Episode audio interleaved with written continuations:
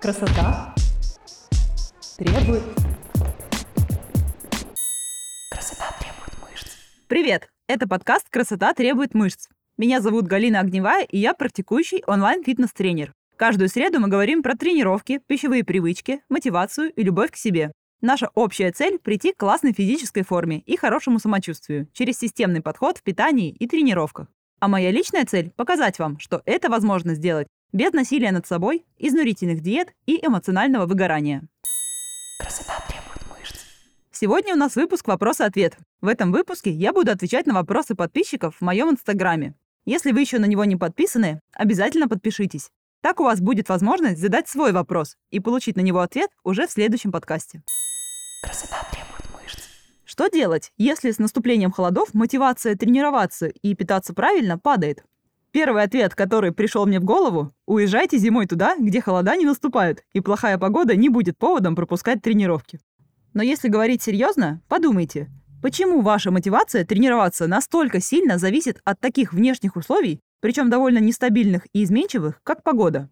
Я понимаю, что у многих из нас мотивация для занятий фитнесом и работы с питанием появляется легче и привычнее, когда есть какие-то внешние факторы. Например, весной, когда пора снимать верхнюю одежду, летом, когда купальный сезон близко, или же классическое «начну новую жизнь после Нового года». А осенью погода фиговая, солнца мало. Пейзаж за окном, если вы живете в средней полосе, ну, прямо скажем, не вдохновляющий. Световой день короткий и, помимо того, еще и бессолнечный. Серое небо над головой по несколько недель подряд стимулирует разве что заварить себе чаю, укутаться в плед и никуда не выходить до весны. Да и многие к концу года чувствуют накопившуюся усталость, как психологического, так и физического характера. Плюс под конец года обычно прибавляется работы. Поэтому может быть такое, что вы поставили себе цель, которая для вас прямо сейчас не так уж и актуальна или кажется вам слишком сложной. Возможно, у вас правда нет ресурса конкретно сейчас совершать целевые действия для нужного вам результата по фигуре. Например, та же цель похудеть. Она довольно простая и требует несложных, но ежедневных действий. И все-таки похудение, как любое изменение привычного в нашем организме, это стресс. И да, бывает так, что в вашей жизни просто тупо неподходящее время худеть и держать дефицит калорий. Приведу пример из практики.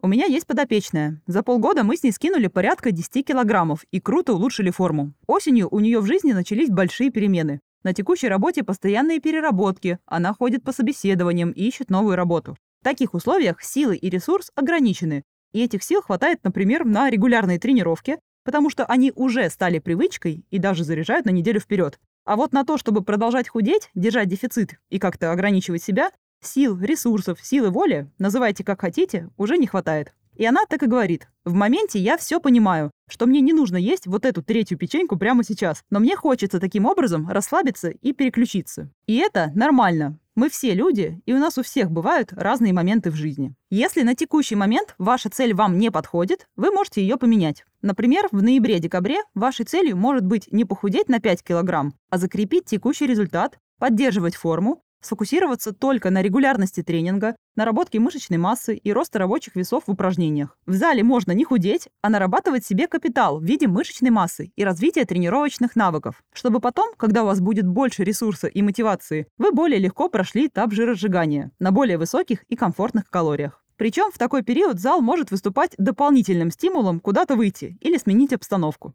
Общая атмосфера, увлеченные люди вокруг и мысль «ну я же уже пришла» могут стать прекрасным дополнительным поддерживающим триггером, когда дома тренироваться уже лень. По себе помню, что когда дома темно, хочется полежать. Даже если, чтобы потренироваться, надо всего лишь встать с кровати и взять в руки гантели. В такие моменты я сама ценю своих девочек, которые тренируются дома годами. Надо очень хорошо знать, что и зачем ты делаешь, чтобы не терять мотивацию в такое время.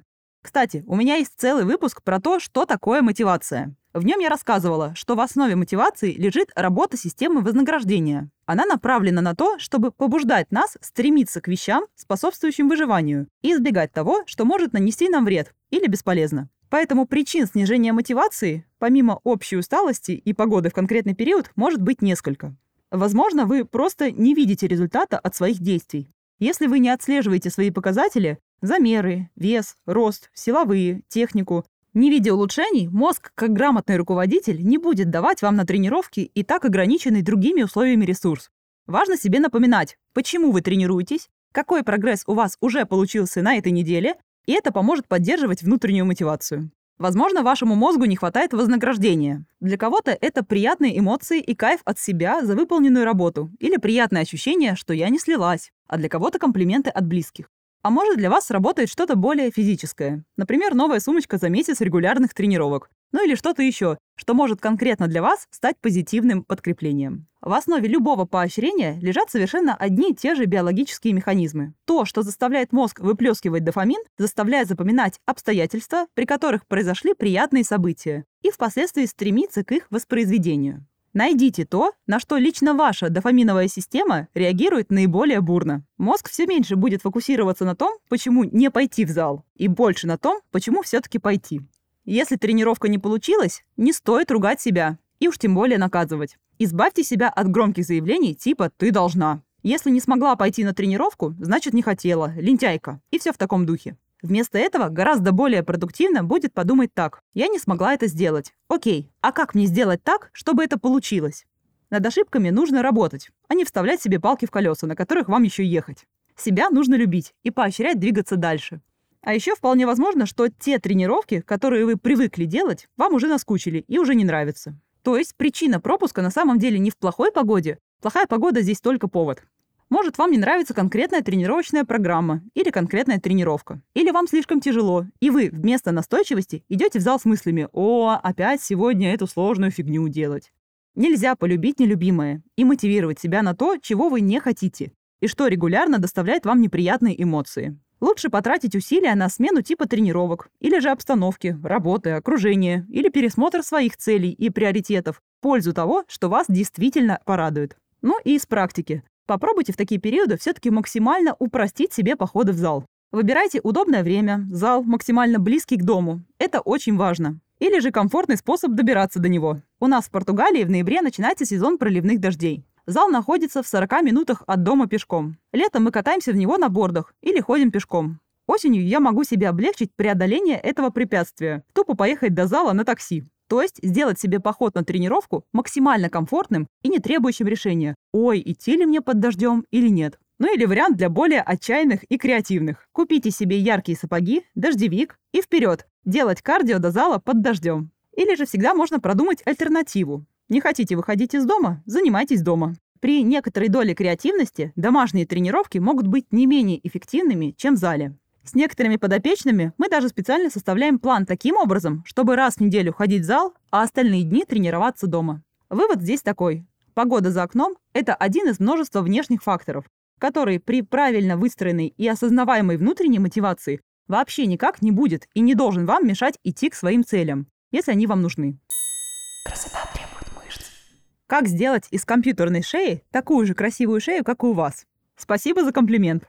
Да, в мире многочасового сидения перед компьютером красивая осанка с ровной спиной, развернутыми плечами и красивой шеей – это правда то, что делает нас более заметными, молодыми, визуально более стройными. Ваша осанка и положение шеи даже на уровне невербалики говорит о вас как об уверенном в себе человеке. Торчащая вперед голова – это настоящий бич нашего времени, и всему виной длительное нахождение в неестественных для нас статичных позициях. Обычно все камни летят в залипание в компьютере или в телефоне, особенно лежа. Хотя среди наших профессий есть много разных, в которых нам приходится проводить много времени сидя или стоя с поднятыми руками. Особенно проблемами с осанкой страдают врачи-стоматологи, косметологи, хирурги, Офисные работники, айтишники, сотрудники бьюти-индустрии, всякие бровисты, мастера депиляций, стилисты по волосам. Все те, кто по работе вынужденно проводит много времени с наклоном головы вперед. Зайдите в любое офисное здание. Скорее всего, вы увидите, что большинство сидят за столами, согнув спину вперед, сутулив плечи и опустив голову. А подумайте, как вы сидите с телефоном в руке, растянув шею, чтобы голова фактически висела над экраном. В проблеме компьютерной шеи может напрягать как эстетический момент, сама вот эта вот кривизна сбоку, так и связанные с этим симптомы мышечного перенапряжения в шее. И на этом я хочу остановиться поподробнее. В норме в нашем теле вес равномерно распределяется по всему позвоночнику. В скрюченном положении головой вперед весь вес верхней части тела концентрируется на определенном сегменте позвоночника – шейном отделе. Причем каждый сантиметр наклона головы вперед кратно увеличивает эту нагрузку. Давайте прикинем, какую нагрузку испытывает наша шея в наклоне прямо в цифрах. В среднем наша голова весит 4-5 килограмм. На каждые 2,5 сантиметра, на которые голова выдается вперед, давление на позвоночник усиливается еще на 4-5 килограмм. То есть, когда ваша голова расположена на 7 сантиметров впереди тела относительно оси позвоночника, когда вы склоняетесь над компьютером или телефоном, вы добавляете себе 18 килограмм дополнительной нагрузки. То есть давление на эти сегменты позвоночника и поддерживающие их ткани. Плюсуем к этому слабость трапециевидной, ромбовидных мышц и ротаторной манжеты, гипертонус лестничных мышц шеи и укороченные грудные. Неудивительно, что ваша шея будет в постоянном спазме, а верхняя часть спины и плечи постоянно зажаты, и это не решается никакими массажами. У разгибателей шеи, мышц, проходящей по задней стороне шеи, и так немало своей работы. Когда мы сутулимся и находимся в постоянном положении наклона головы, мы заставляем их работать сверхурочно. Им приходится работать из перерастянутой позиции.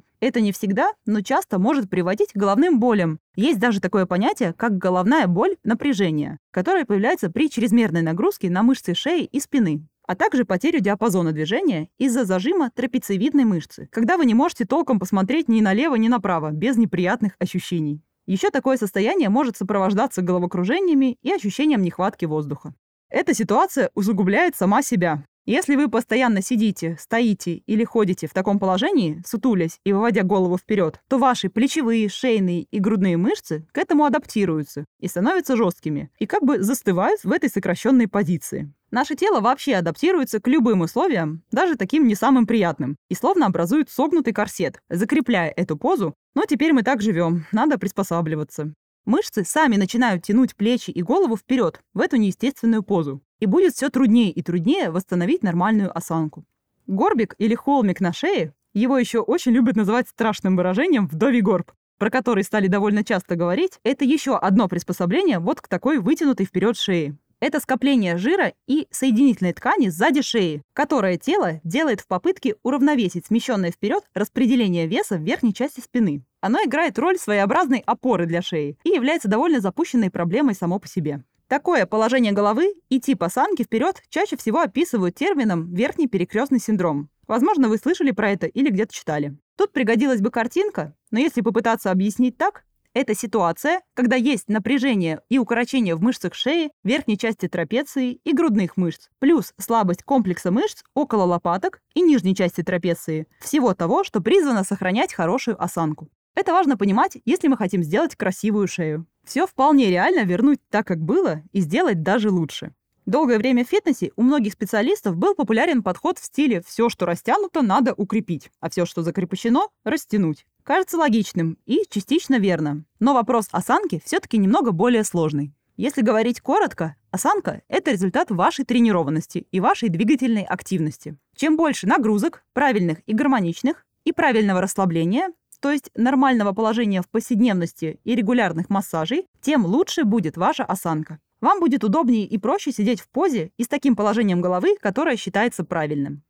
Нет никакого волшебного комплекса, как сделать красивую шею или осанку. Упражнения, вариации, нагрузки подбираются индивидуально, отталкиваясь от вашего текущего состояния. Если давать общие рекомендации, то в тренировках надо сделать акцент на силовые тренировки всего тела, укрепление разгибателей спины, нижнюю порцию трапециевидных мышц, ромбовидных между лопаток. Они в такой ситуации чаще всего будут в спазме из-за перерастянутости, и некоторое время на тренировках может быть боль между лопаток. Грудные мышцы, несмотря на их зажатость, также требуют укрепления. То есть, девочки, учимся делать горизонтальные и вертикальные тяги на спину, и отжимания на грудные правильно и технично, не перегружая шею и не усугубляя свое состояние. Когда вы научитесь нагружать нужные мышцы, то и повседневная нагрузка будет переноситься легче. Вместо шеи нагрузку на себя будут брать мышцы плеч, спины и груди. Это позволяет обеспечивать более правильное положение всех частей тела, правильное натяжение и длину всех мышц и фасций, как сидя за компьютером, так и стоя вообще во время любого движения. Также нужно работать над улучшением подвижности грудного отдела позвоночника. Это поможет снять нагрузку с вышележащего шейного отдела. Не нужно хрустеть шеей, не нужно править никакие атланты, не нужно делать глупые упражнения, знаете, например, когда человек упирается лбом в собственную руку или в какую-то опору. Невозможно померить усилия, с которым вы давите, поэтому такое упражнение называется невзвешенным. И так тренировать шею не нужно никогда. На уровне повседневной жизни можно сделать следующее. Искусственно заставлять себя сидеть ровно не стоит. Это может вызвать только лишь перенапряжение другой мускулатуры, и вы еще быстрее будете уставать. Старайтесь сидеть в разных позах и менять статическую позу как можно чаще. Да и в целом старайтесь поменьше сидеть. Нагружайте ваши мышцы и связки в течение дня. Если вы долго сидите на одном месте, вставайте или ходите. Даже пара минут движения лучше, чем ничего. Отрегулируйте экран монитора таким образом, чтобы его центр был чуть ниже уровня глаз, но голова при этом была направлена прямо. Если вы работаете с ноутбуком, то обратите внимание, что когда он лежит на столе, а вы сидите ровно, то вам надо опустить голову, чтобы смотреть в монитор. Используйте специальные подставки под монитор или ноутбук на уровне глаз. А еще важно, чтобы у локтей и запястья в положении сидя была поддержка. Снизить напряжение и зажатость в шее также поможет грамотный массаж у хорошего специалиста, а также самомассаж. Я регулярно делаю самомассаж верха тела, особенно в дни, когда много сижу за компьютером, и прохожу курсы массажа раз в полгода или даже чаще, если мне хочется снять напряжение. Массаж снимает спазм и очень важен в изменении пропорций тела, но не потому, что обладает каким-то лимфодренажным или похудательным эффектом, а потому что возвращает мышцам нормальный тонус. Но результат после массажа необходимо закреплять тренировками, чтобы не откатываться в прежнее состояние. Длинный ответ получился. В конце хочу сказать мотивирующую мысль. Знаете, чем отличаются люди в хорошей форме? По ним видно, что они работают над собой в том числе по их осанке. Ваше тело – это то, что вы не можете купить. Вы можете его только наработать. Это отражение вашего труда, вложенного в себя. Ваше тело – это ваша визитная карточка. Мотивирую вас ввести тренировки в свою жизнь как могу. Надеюсь, у меня получается. Красота требует мышц. Кола без сахара – это зло? А всякие десерты на сахзамах?